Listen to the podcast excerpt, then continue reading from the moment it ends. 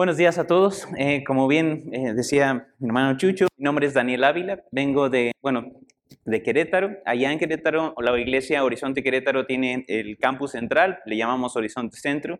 Y a partir de julio del año pasado, eh, hicimos una plantación nueva ahí mismo en Querétaro. Esa plantación le pusimos la carpa en honor al tabernáculo, ya que Moisés salía del campamento y levantaba una carpa en donde se encontraba con Dios. Ese es el corazón de esa plantación. Entonces, eh, estoy a sus órdenes. La belleza que está aquí es mi esposa, es Andrea. Eh, por favor, ella está a cargo de los discipulados de mujeres allí en la carpa, así que por favor aprovechenla, háganle preguntas y cosas así. Este, y también a mí, o sea, estoy a, sus órdenes, puedo como servirles en lo, en que estamos aquí esta, esta tarde.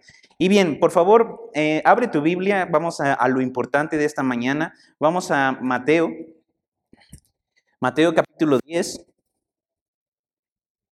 versículo 37.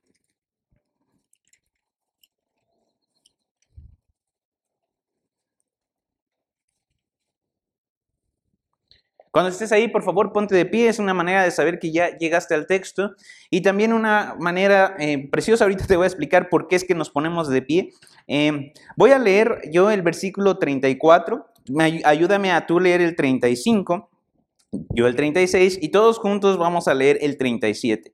Entonces, estamos en Mateo 10, capítulo capítulo 10, versículo 34, yo lo leo, después ustedes, después yo, y todos juntos el 37, que es el texto base del día de hoy. Entonces dice así la palabra del Señor, no piensen que vine a traer paz a la tierra, no vine a traer paz sino espada.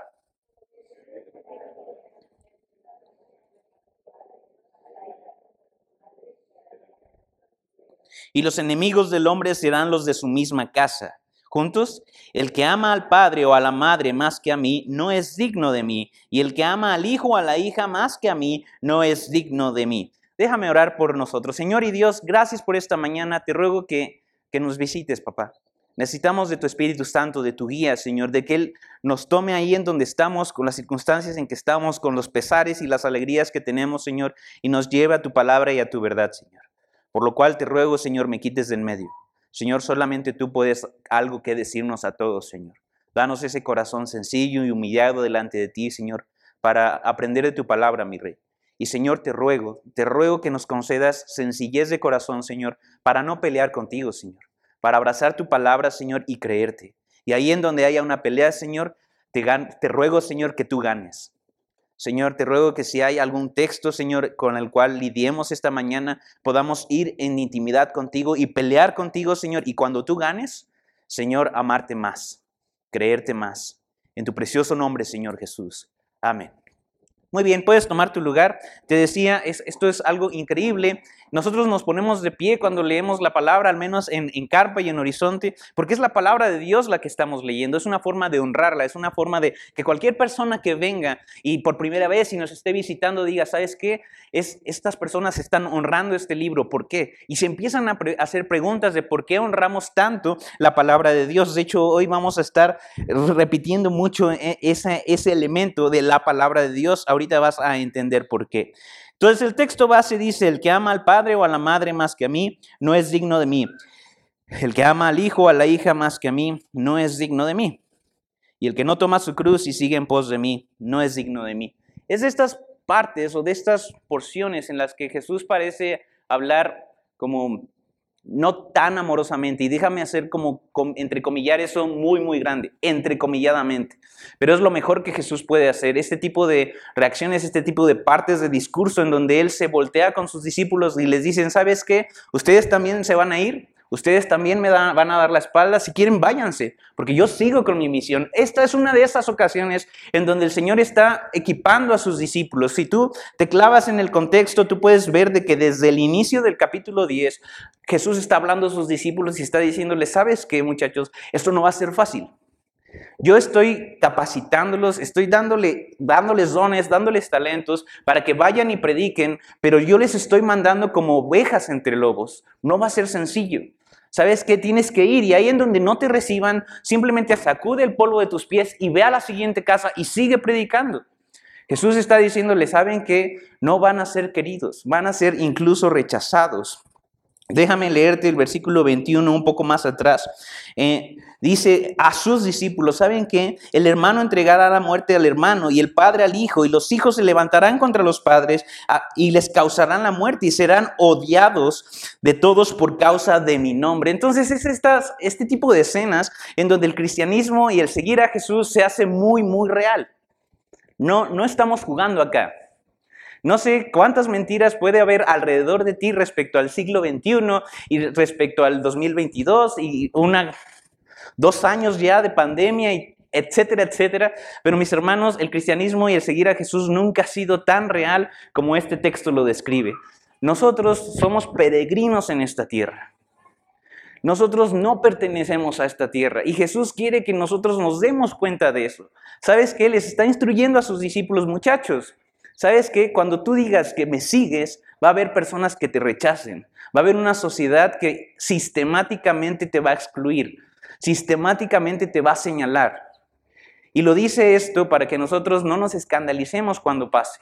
Y esto pasó y sigue pasando. Simplemente atrévete a abrir un libro de historia y vas a ver cómo en el siglo I, en el siglo III y más adelante, eh, siglo V, había persecuciones a los cristianos y eran persecuciones brutales en donde realmente si tú tenías un hermano que era cristiano, por ley tú tenías que denunciarlo. Y créeme que pasaba. Y no era una cosa de, ay, te van a ver feo, ay, este, ya no te van a dejar de hablar en la escuela o en el trabajo. No, eran, te tomaban, te encarcelaban y esperaban el siguiente día de juegos para ir al coliseo o ir a una arena y entregarte a bestias como leones y cosas así, gladiadores. No era una cosa sencilla.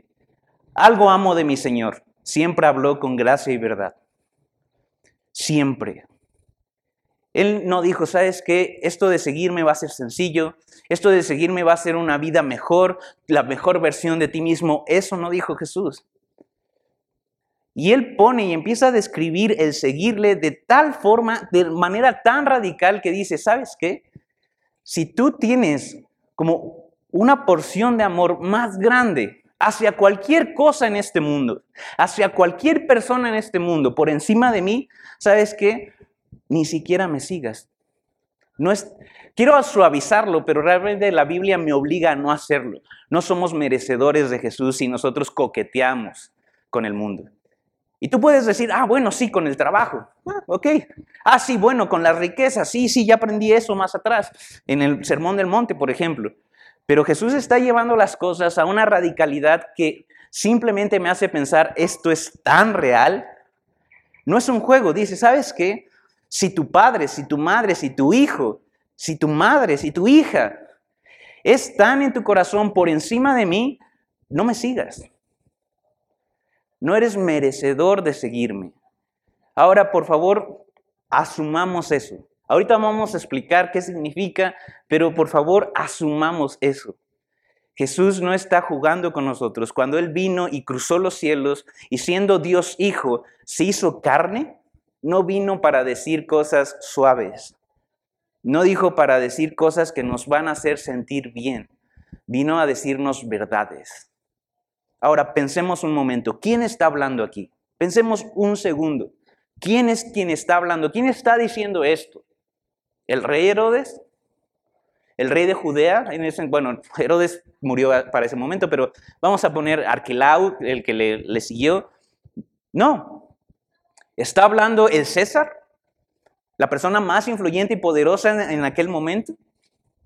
No, está, está hablando algo similar a, no sé, un gran, un gran personaje como hoy por hoy es el presidente de Estados Unidos, ¿El presidente de Rusia? No, está hablando del rey del universo. Y aquí, hermanos, y, y realmente me siento como bien, porque es la palabra de Dios, pero un tanto incómodo, porque ustedes son una iglesia hermana, pero pero no quiero hablarles así con tan rudo, pero necesito hablarles. Es en este tipo de textos en donde la iglesia es iglesia o no. ¿Sabes? Es en este tipo de textos en donde tú puedes decir, ¿sabes que yo quiero amar y seguir a Cristo o no? Porque es el rey diciéndote, no hay mayor bien fuera de mí.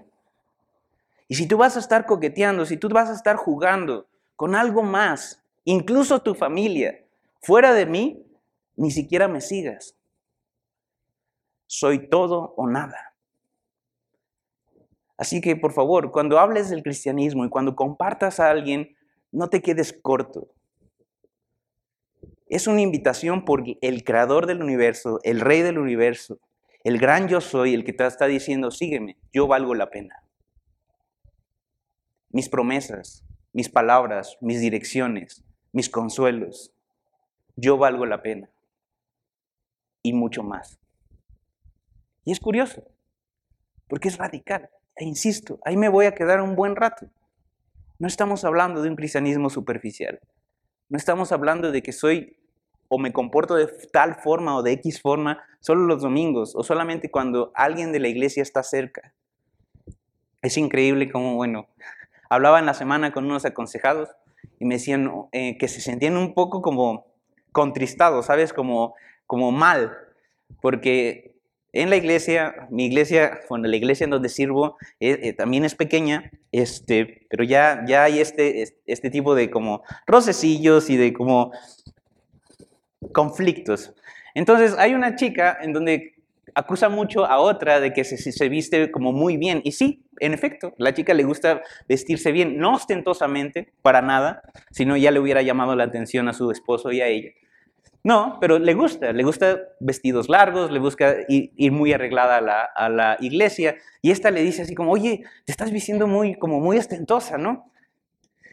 Como, como mal, pues.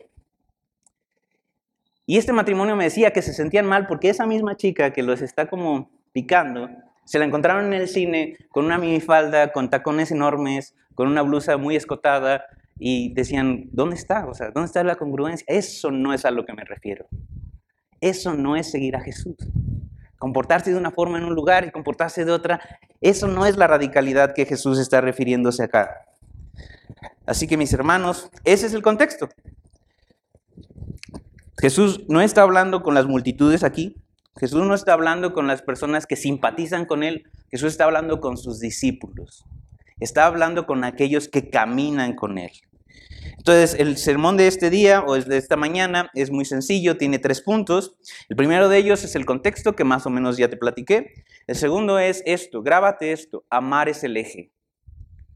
Si tú quieres entender esta prédica o este texto, enfócate en esto, amar es el eje. Este es el verbo. Una vez que tú entiendes el amar, todo lo demás se resuelve. Amar es el eje. Y el punto tres es vive muriendo. Vamos a llegar a eso. Entonces, insisto, el contexto es que Jesús llama a sus discípulos, los envía a predicar, está advirtiéndoles acerca del viaje, está diciéndoles, ¿sabes qué? Esto es peligroso, van a entregarte. Y también en este contexto es cuando Jesús está diciendo, ¿sabes qué? A mí me llaman Belcebú. ¿Qué esperan ustedes que les, que les traten o que les digan? Ese es el contexto de este texto. Entonces, en ese mismo contexto es que Jesús está diciendo, ¿sabes qué? Si tú fileas, si tú fileas a tu madre, a tu padre, a tu hijo, a tu hija, más que a mí, no puedes seguirme.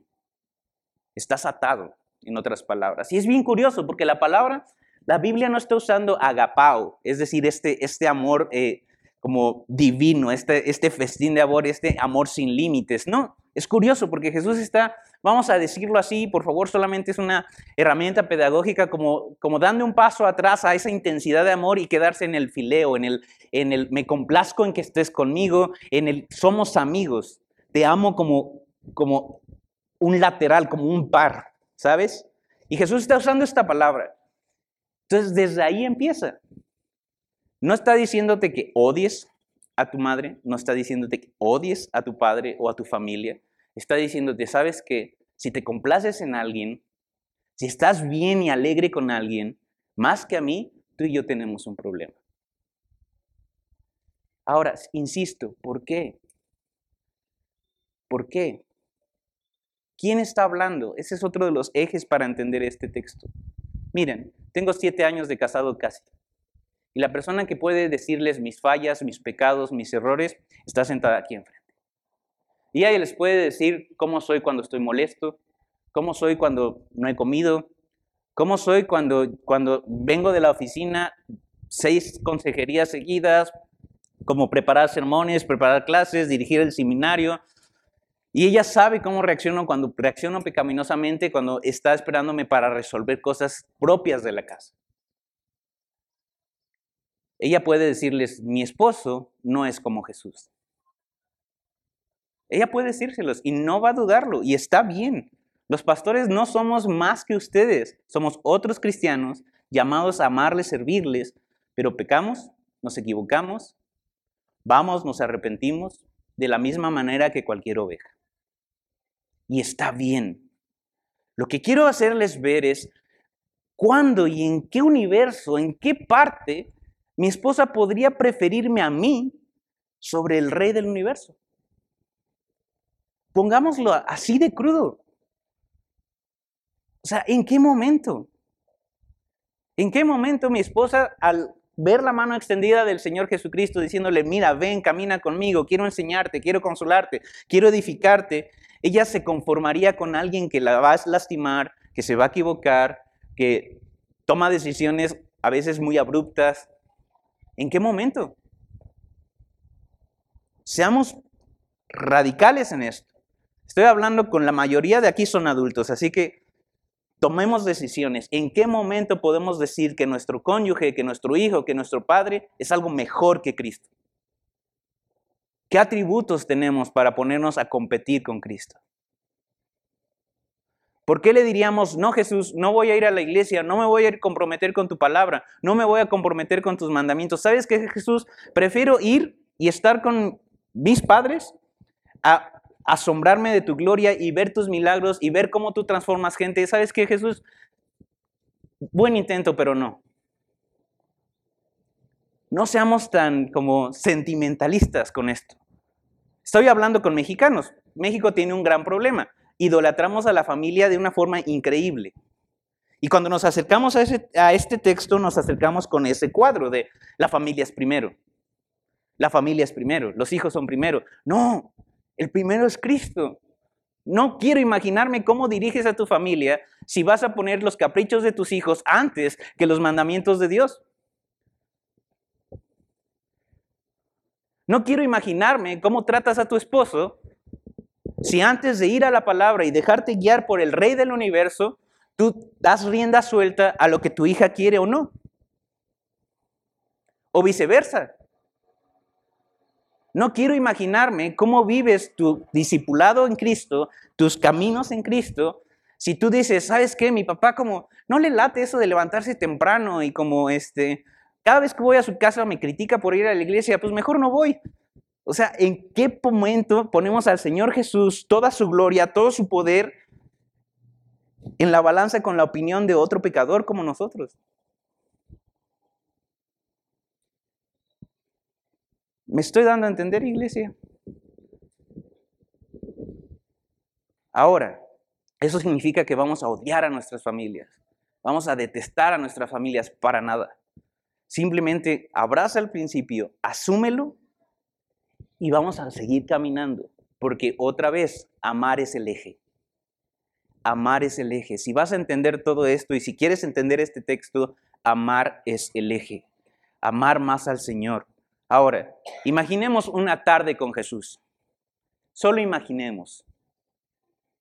¿De qué puede hablarte? ¿Crees que Jesús puede hablarte de matrimonio? Claro, Él fue y murió en una cruz por su novia. Vivió una vida completamente santa para purificarla. Él atravesó todas las tentaciones sin pecado para regalarle a su novia la justicia que necesitaba. Paternidad, Él es Dios Hijo. Y se hizo obediente a su Padre hasta la muerte y muerte de cruz. ¿Negocios? Claro que Él puede. Él administró todo siempre al punto. Él vino, tenía una misión y no gastó un minuto de tiempo en otra cosa más que la misión que Él tenía. Me encanta esto. ¿Quieres saber de algo productivo, de alguien que realmente fue productivo? Habla con Jesús. Todo el tiempo Él cumplió las metas que Él tenía y nunca se desvió. Imagínate esta tarde. Y después de esa tarde, imagina una charla con, voy a abrir el abanico, cualquier otra persona. ¿Con cuál te quedas? ¿Con cuál te quedas? Soltería, por ejemplo. ¿Cuántos solteros tenemos? ¿Varios? ¿Ok? ¿Quieres hablar de soltería? ¿Quieres hablar de batallar con el pecado sexual? Jesús sabe. Él fue tentado juntamente con nosotros en todo, pero sin pecado. ¿Quieres hablar de pureza? Hablemos con Jesús. ¿Queremos hablar de santidad? Hablemos con Jesús. Cuando tú le dices no a Jesús por cualquier otra persona, estás desechando todo esto. Así que creo que Jesús, nuestro Rey, tiene todo el derecho divino de poner las cosas así. ¿Sabes qué? Si tú coqueteas, si tú te gusta, si tú amas más, te agrada más, te agradas más en cualquier otra persona excepto yo, tenemos un problema. Porque al tarde o temprano vamos a entrar en conflicto y tarde o temprano tú vas a tener que decidir. Así que Jesús lo pone claro. Si tú amas más a tu padre o a tu madre o a tu hija o a tu hijo más que a mí, no puedes seguirme. No puedes. Jesús quiere todo de nosotros. Jesús nos dio todo de Él. Qué rudo, qué, qué grosero, ya no, ya, no, ya no inviten a Dani Ávila. Pues mira, podrías dejar de invitarme, podría yo dejar de venir y Mateo 10:37 va a seguir escrito. Y tarde o temprano vas a tener que volver a ese punto. Espero en Dios que puedas abrazarlo hoy y no tener que decidir entre algo que ofrezca este mundo, deja tu, tu familia, algo que ofrezca este mundo y Dios. No quisiera verte en la miserable batalla de decir mi trabajo por Dios. No quisiera verte en la miserable guerra interna de decidir entre una posición económica, una posición en la iglesia o Dios? Porque esa respuesta ya está dada.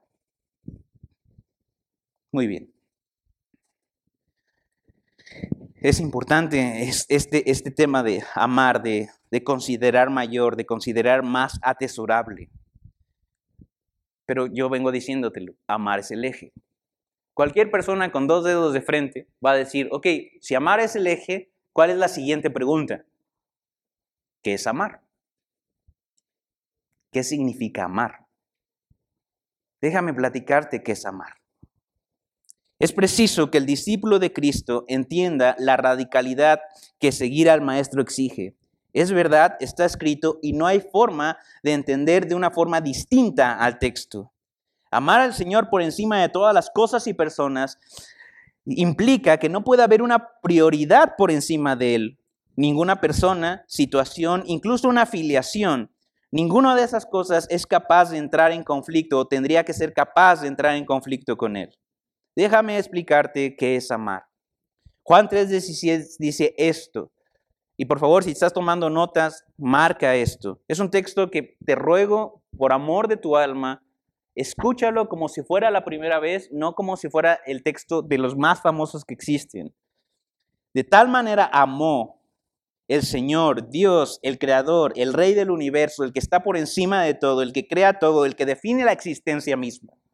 De tal manera amó Dios al mundo que entregó, que dio, que se despojó de su Hijo unigénito, para que todo aquel que en él cree no se pierda, sino tenga vida eterna. ¿Quieres hablar de amor? Hablemos de dar. ¿Quieres em, entender el amor bíblico? Hablemos de entrega. ¿Quieres entender el amor bíblico? Hablemos de desgaste. Romanos 5, 8, porque podrías decir, bueno, Dani, estás hablando de Juan, Juan, el discípulo amoroso, este. No, no, no, hablemos de Pablo. Romanos 5, 8 dice, pero Dios demuestra su amor para quienes? con nosotros en que aun siendo pecadores, enemigos, blasfemos, Cristo murió por nosotros, se entregó por nosotros. No hay forma de entender el amor bíblico sin el dar. No hay forma. Siguiente, Romanos 8, 31 y 32. Entonces, ¿qué diremos a esto? Si Dios está por nosotros, ¿quién estará contra nosotros? el que no negó ni siquiera a su propio Hijo, sino que lo entregó por todos nosotros, ¿cómo no nos dará también juntamente con Él todas las cosas? Eso es amar. Jesús no viene y nos dice así algo que Él no haya hecho primero. Nada. ¿Por qué tendría que estimar más grande a Jesús que a mi familia, a mi sangre? ¿Sabes qué? ¿Quién creó esa sangre? ¿Quién creó tu familia? ¿Quién la diseñó? ¿Quién, ¿Quién sostiene el aire en sus pulmones? ¿Quién? No hay persona más interesante, más gloriosa, más preciosa que Jesús. Por eso insisto, si tú no sabes quién es Jesús, es obvio que no vas a entender el texto. Es obvio que no vas a entender la instrucción. Pero no hay alguien más glorioso, más poderoso que Él. Y Él viene y te dice, ¿sabes qué? Cuando yo estaba en la cruz, y esto me encanta, es un tanto romántico, como mueve las emociones, pero es tan real. En la cruz, cuando Él dijo, Padre, perdónalos porque no saben lo que hacen, Él no solamente se refería a los fariseos que se burlaban de Él, Él no se refería solamente a aquel centurión que estaba como cuidando y viendo a qué hora moría, él estaba pensando en un tal Daniel Ávila. Cuando Jesús pudo soportar esas tentaciones sexuales, financieras, de poder, o sea, yo me imagino la tentación de, Satanás, no solamente en el desierto, sino continuamente diciendo, ¿sabes qué? Destruyelos. ¿No te hacen caso? Haz, tú puedes destruirlos, tú puedes hacer que caiga fuego sobre esas ciudades. Y Jesús, en vez de usar su, poder total, que tiene el derecho de hacerlo, para destrucción, lo usó para salvación. Y lo usó de una manera santa y tan pura, pensando en que un tal Daniel Ávila algún día se rendiría a él y toda esa justicia y toda esa pureza sería regalada por mera gracia a esta basura. De ese Jesús estoy hablando. Estoy hablando de ese Jesús en quien todas las cosas que tú puedes ver las cosas subsisten. ¿Has leído Colosenses alguna vez? Es precioso, léelo, por favor, te ruego leas Colosenses, al menos el capítulo 1 y con ese tienes para toda la semana. Todas las cosas fueron hechas por Él, a través de Él, y todas las cosas por Él subsisten. Es decir, si Jesús dejara de pensar en ti, tú dejarías de existir. Así de fuerte, así de poderoso, así de grande. Y a ese Jesús es al que nuestro cobarde corazón le quiere decir que no cuando leemos este tipo de textos. A ese Jesús es al que nuestro cobarde corazón le dice que no cada vez que tenemos opción de predicar a alguien y nos callamos porque ¿qué dirán? Y nos callamos porque este mundo nos rechazará. Cuando Jesús desde el principio dijo, este mundo te va a odiar. Este mundo no te quiere. Este mundo, diría mi esposa, no es tu hogar.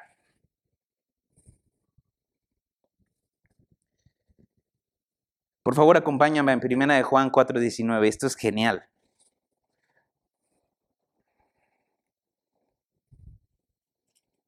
Ahí en tu Biblia, por favor. Primera de Juan 4:19.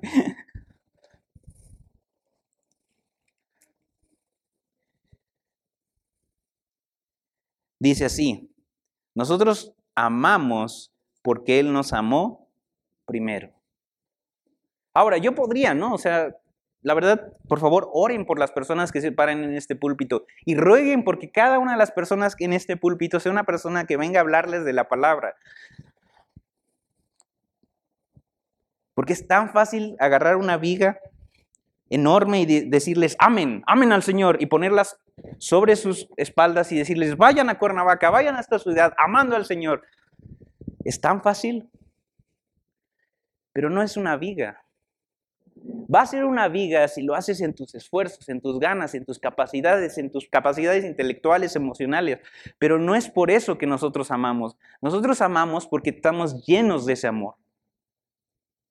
Si tú diario no te aplicas vacunas en contra de este mundo diciendo, sabes que el Señor del universo te ama de una forma inconmensurable, no hay forma en que tú puedas amar a alguien más. No hay forma en que le puedas amar de vuelta. Si no te, tú no te convences y diario te repites y te repites y te sumerges en la palabra y te sumerges en quién es este Dios y qué tipo de calidad es su amor, entonces va a ser muy fácil que tú veas con desprecio a alguien más. Va a ser muy fácil que cuando veas una instrucción en la palabra tú digas, eh, no, vamos a, a seguir leyendo. Va a ser muy fácil. Por eso, mis hermanos, todos los días, diariamente, tenemos que alimentar a nuestro corazón del gran amor que Dios nos tiene. Porque si somos capaces de amar es porque Él nos amó primero. Si somos capaces de desprendernos de cosas materiales, de desprendernos de nuestro tiempo, de desprendernos de nuestro servicio, es decir, darnos y desgastarnos, es porque Dios nos amó primero. El Rey del universo hizo primero eso por nosotros. Y si tú no tienes convencimiento de lo que estoy diciendo, mi hermano, necesitas conocer a mi Rey. Si tú piensas que Jesús es una religión solamente y solamente un hacer y solamente una exigencia de, hacer y hacer, hacer, hacer. Tengo que amar, tengo que ser servir, como ser humilde y tengo que soportar y tengo que, brother, te vas a romper y va a ser muy, muy entendible para mí tu quebrantamiento. Porque amaste en tus fuerzas. Quisiste ser un cristiano, cuando para ser un cristiano necesitas al Cristo del cristianismo. Así de sencillo. Si alguien dice, yo amo a Dios, pero aborrece a su hermano, es mentiroso. Porque el que no ama a su hermano, a quien ha visto, no puede amar a quien no ha visto. Y este mandamiento tenemos que, de él, que él que ama a Dios, ame también a su hermano. Entonces, mis hermanos, Jesús no está pidiendo algo, uno, que no haya hecho primero por ti. Dos, Jesús está diciéndolo, no está diciéndolo alguien para ti, está diciéndolo el rey. Y está diciéndolo alguien que ya se entregó por ti, te amó, santificó y en su fe y en sus promesas ante sus ojos ya te glorificó.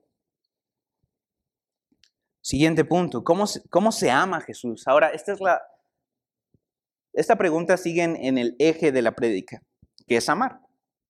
Ok, amar es entrega. No, no podemos como desligarlo. Amar es darse. O sea, yo puedo amar a alguien dándole mi celular. Ah, sí. Puedo amar a alguien dándole mi tiempo. Ok. Puedo a alguien, amarle a alguien dándole mi hospedaje, como recibiéndolo a mi casa. Pero no hay amor más grande que aquel que da su vida por sus amigos, por otros. Y ese es el tipo de amor que Jesús dio. La pregunta es, ¿cómo lo amamos de regreso? Así que mis hermanos, no te engañes. Amar a Jesús no implica venir a ocupar una silla los domingos. No te engañes. Amar a Jesús no implica poner en tus redes sociales que eres cristiano justo al lado de tu equipo de fútbol favorito, como si Jesús fuera una parte de ti, como si Jesús fuera algo equiparable al hobby que tienes. No te engañes. Amar a Jesús no es simplemente llamarnos cristianos. Jesús sabía que íbamos a tener este tipo de preguntas. Y nada más como esta, esta, ilustración que viene solamente es para ti, no la contestes, es, es solamente para ti. Tu vida de oración. Ubica tu vida de oración. Chiquita, grandota, profunda, intensa, aburrida. Ubícala como esté hoy. Si tú tuvieras que hacer una gráfica de cuál es el volumen de peticiones y ruegos y clamores que tienes en tus oraciones, en comparación a los momentos en donde tú expresamente le dices y le expresas, le dices, te amo papá, a Dios, ¿cómo se verían? En donde ocupas 10 minutos simplemente para ir en la intimidad y decirle, papá, te amo, gracias, gracias papá, te amo, eres tan increíble, eres tan poderoso, Señor, te adoro y no hay persona más importante para mí que tú. ¿Cómo vamos con eso? Jesús sabía que tendríamos este tipo de pláticas y me encanta mi Señor porque Él dice, ¿sabes qué? Sí hay una forma de amarme, sí la hay. Juan 8:31, recuerda el contexto que vimos al principio del sermón. ¿Cuál es el contexto? Jesús hablando a quiénes?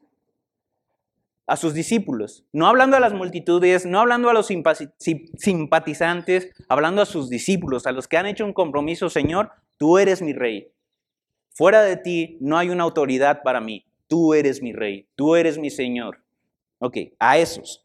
Juan 8:31 dice esto. Entonces Jesús decía a los judíos que habían creído en él, si ustedes permanecen en qué?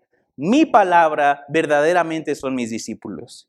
Y conocerán la verdad, este texto es muy famoso y la verdad los hará libres. Creo yo que lo famoso de este texto tendría que ser el texto anterior. Entonces Jesús le decía a los judíos, si ustedes permanecen en mi palabra, verdaderamente son mis discípulos. Y más adelante, Juan 14, 15 en adelante sigue diciendo esto. Por favor, ponme mucha atención en lo que voy a decir o en lo que, más lo que voy a leer. Si ustedes me aman, es Jesús diciéndolo. Jesús, si ustedes me aman, guardan guardarán mis mandamientos.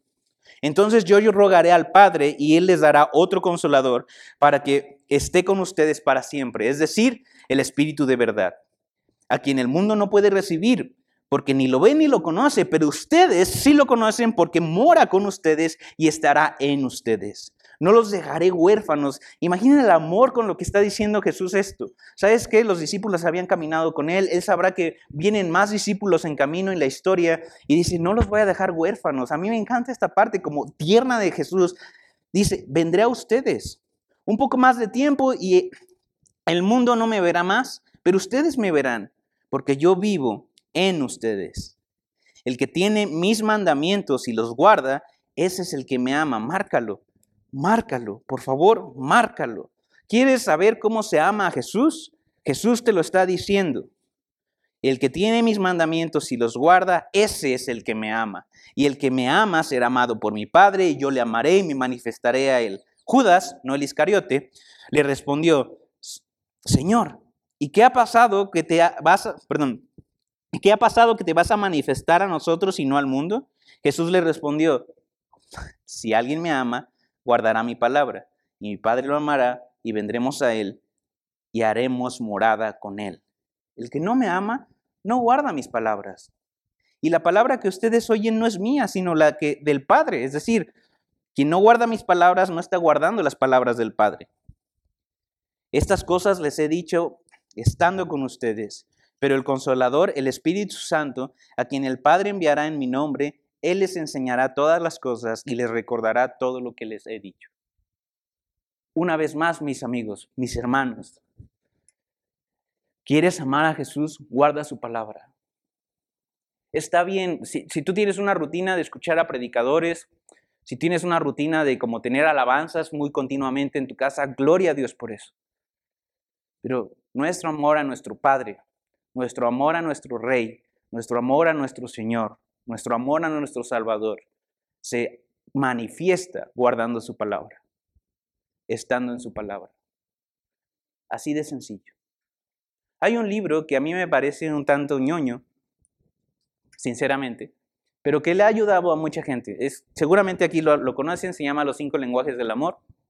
Este, es bastante curioso. Y dice, ¿sabes qué? Hay personas que se saben amadas cuando les das regalos. Hay personas que se saben amadas cuando pasas tiempo con ellos.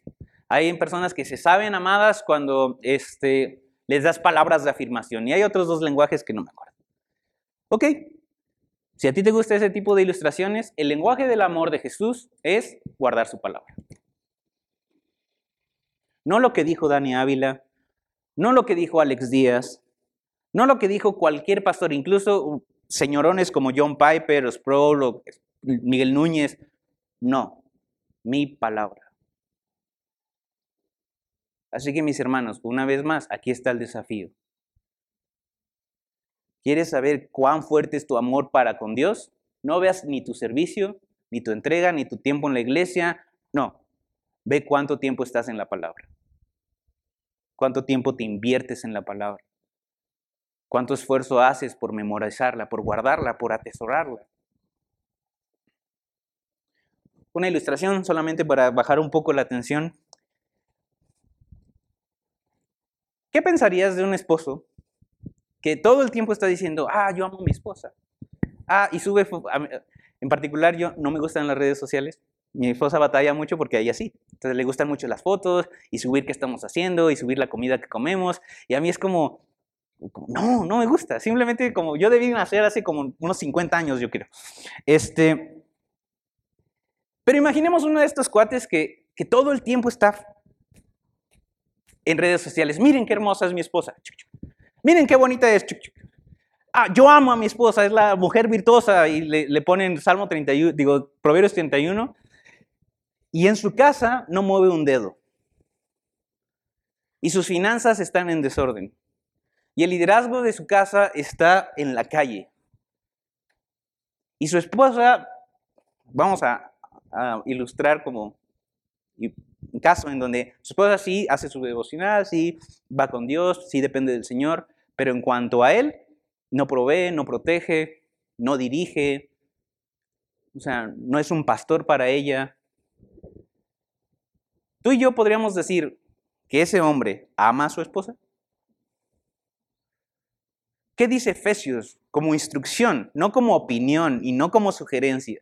Hombres casados, ¿qué dice Efesios que nosotros necesitamos obedecer respecto a nuestras esposas? Maridos, amen a sus esposas. Y nos pone la vara, como Cristo amó a la iglesia. Así que yo prefiero mil veces, un millón de veces que seas un gruñón en redes sociales y tengas tu casa limpia en la palabra, dirigida en la palabra, tengas pastoreada a tu esposa, amada, que hagas el ridículo en redes sociales. ¿Tienes, ¿Tiene sentido lo que digo? Ahora, así es con nuestro Señor. Nosotros podemos postear versículos, nosotros podemos postearnos en la iglesia, nosotros podemos como eh, agarrar a bibliazos a nuestro vecino, pero sin intimidad, no guardamos su palabra, no vamos a su palabra, somos tan falsos como ese marido del cual te hablo. Y esa es la palabra, falsos. Jesús diría hipócritas. O sea, estas personas que usamos o usan una, una careta, una, una máscara. Así que vuelvo al punto. Está muy genial soy amado por Dios, es muy glorioso ver todo su amor, toda su potencia desplegándose en la cruz, su amor y su justicia en un mismo evento desplegados. Está precioso y glorioso. Y por eso nos rendimos y tenemos nueva vida. Pero si eso no ocasiona en nosotros amar de vuelta, mis hermanos, no hemos conocido a Dios. Así de sencillo. Así que si no amamos al Señor, seguramente amamos alguna otra cosa. Así que una vez más, tenemos a Jesús hoy, esta mañana, diciéndonos, si tú amas más algo, lo que quieras, tu padre, tu madre, tus hijos, las riquezas, cualquiera que este mundo ofrezca más que a mí, no puedes ser mi discípulo. No puedes. No porque yo no te ame. Eso queda claro. No porque yo no haya entregádome por ti, sino porque tú no quieres seguirme. No me estás estimando. No estás dimensionando quién es el que te está llamando. Así, mis hermanos, así.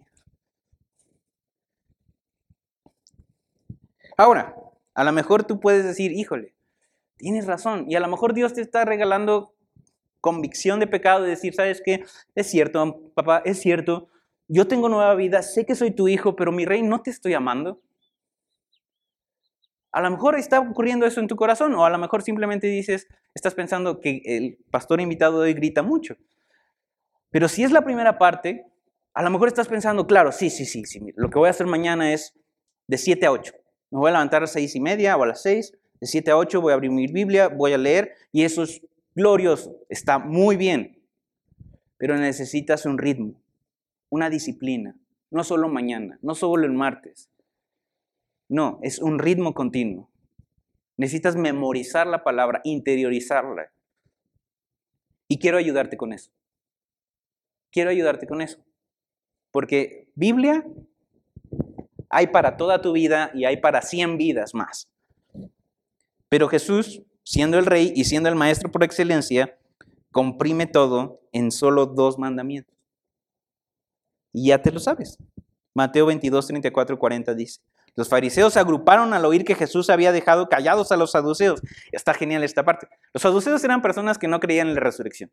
Entonces vieron, fueron con Jesús, empezaron a picarle las costillas, empezaron a decirle, ah, ¿qué onda con esto? Jesús le responde de una manera magnífica y los, la contraparte política de los saduceos, los fariseos, dijeron, pues vamos nosotros. Se acercaron con Jesús para tentarle, para igual como, eh, pues sí, tentarle. Y le dijeron, uno de ellos, intérprete de la ley, para poner a prueba a Jesús, le preguntó, maestro, ¿cuál es el gran mandamiento de la ley? Y Jesús, una vez más, Jesús contestó, amarás al Señor tu Dios con todo tu corazón, con toda tu alma y con toda tu mente. Este es el grande y primer mandamiento. Y el segundo es semejante a este. Amarás a tu próximo, a tu prójimo como a ti mismo. De estos dos mandamientos dependen toda la ley y los profetas. ¿Quieres empezar con algo? Empieza con esto. Así de sencillo. Así de sencillo, mis hermanos. ¿Quieres llevarte una tarea? Llévate esta. No hay forma de que no vivas un cristianismo intenso, ferviente, avivado, si estos versículos no son parte de tu vida. Vamos a ver algo rapidísimo. A mí me encanta el tema de mente. ¿Cómo amas al Señor con toda tu mente? ¿Cómo sé que no estoy amando al Señor con toda mi mente? Hagamos un ejercicio rápido, muchachos. ¿En qué piensas cuando no tienes nada en qué pensar? ya tienes como la respuesta. Muchas personas como, sí, van al trabajo, están enfocados en el trabajo, están en la casa, a lo mejor están enfocados en la casa, pero hay espacios en el día en donde no hay algo en que pensar.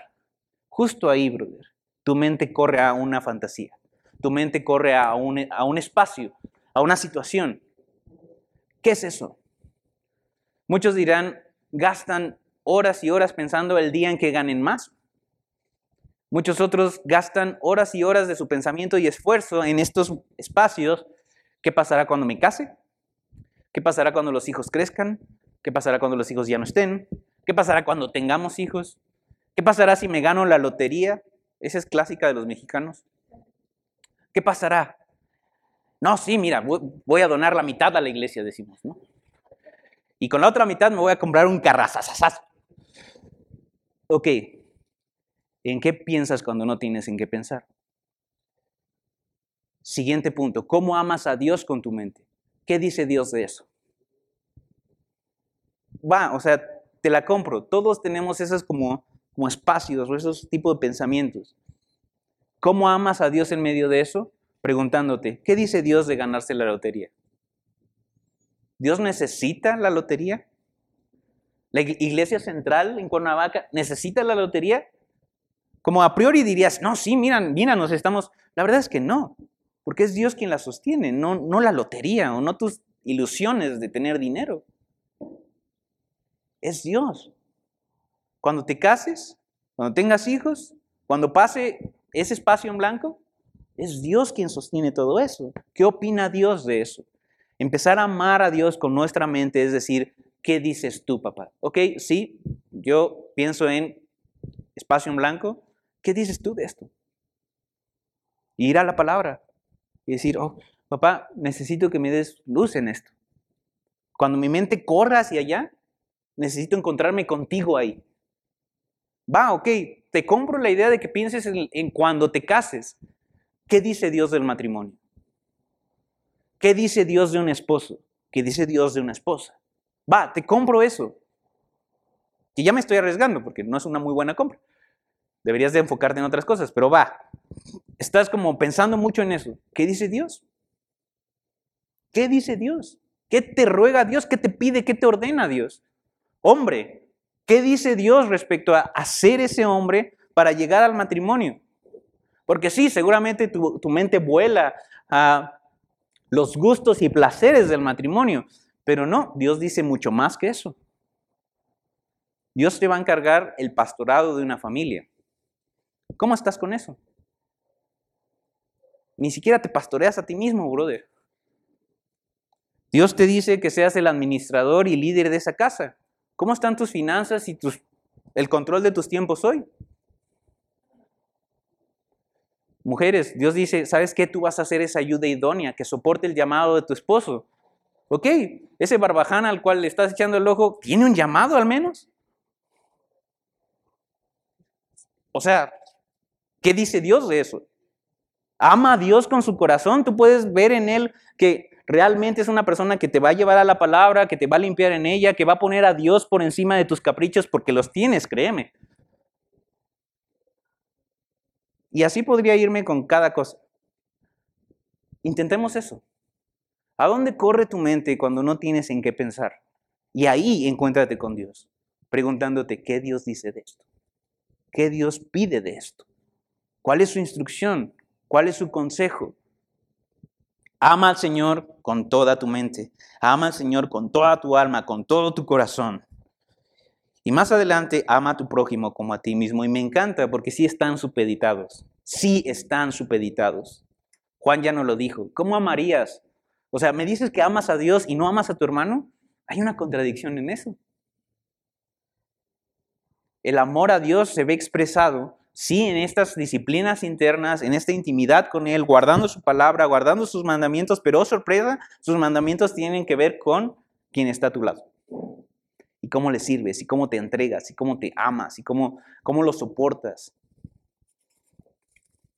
Entonces, dicho todo esto, mis hermanos, mi conclusión es, vive muriendo. Así. No hay otra forma de vivir tu cristianismo. Jesús lo dice. ¿Sabes qué? Aquel que no toma su cruz cada día y viene en pos de mí, no es digno de mí. Así que sí, tú puedes engañarte, Tú puedes como más o menos como filtrar la situación, pero si tú no tomas tu cruz cada día y dices, este día no le pertenece a Daniel Ávila, este día le pertenece al Rey de los cielos. Cada momento. Ahorita es una ilustración, por favor, si quieres tomarla, puedes tomarla, si no, seguimos con otra. Ahorita que estoy tratando de cuidar mi salud y voy al gimnasio, yo tengo que ir al gimnasio y decir, Señor, ¿por qué hago lo que hago? O sea, sí, tengo una rutina, sí, este es el peso, este es el ejercicio, pero ¿por qué hago lo que hago? ¿Por qué estoy aquí? Y tengo que, mientras estoy haciendo ese ejercicio, reflexionar, yo no quiero ser fuerte simplemente para ser más delgado, eso es demasiado superficial. Quiero ser fuerte porque quiero ser fuerte para ti. El ministerio tiene cargas que no se imaginan. Yo necesito una condición que dé para soportar a mis hermanos, para aconsejarlos, para estar con ellos, para estar pendiente de ellos, para que si a las 12 de la noche me digan, oye Dani, pasa esto, yo no esté aplastadote con mi sobrepeso diciendo, oh, no puedo. Así de sencillo, así de llano, así de simple. ¿Por qué hago lo que hago? Seguir a Jesús sí está fuera de este mundo. Seguir a Jesús no es un tema de tus padres. Seguir a Jesús no es algo que te impone tu familia. Seguir a Jesús es algo personal. Y créeme si es algo fuera de este mundo. Totalmente.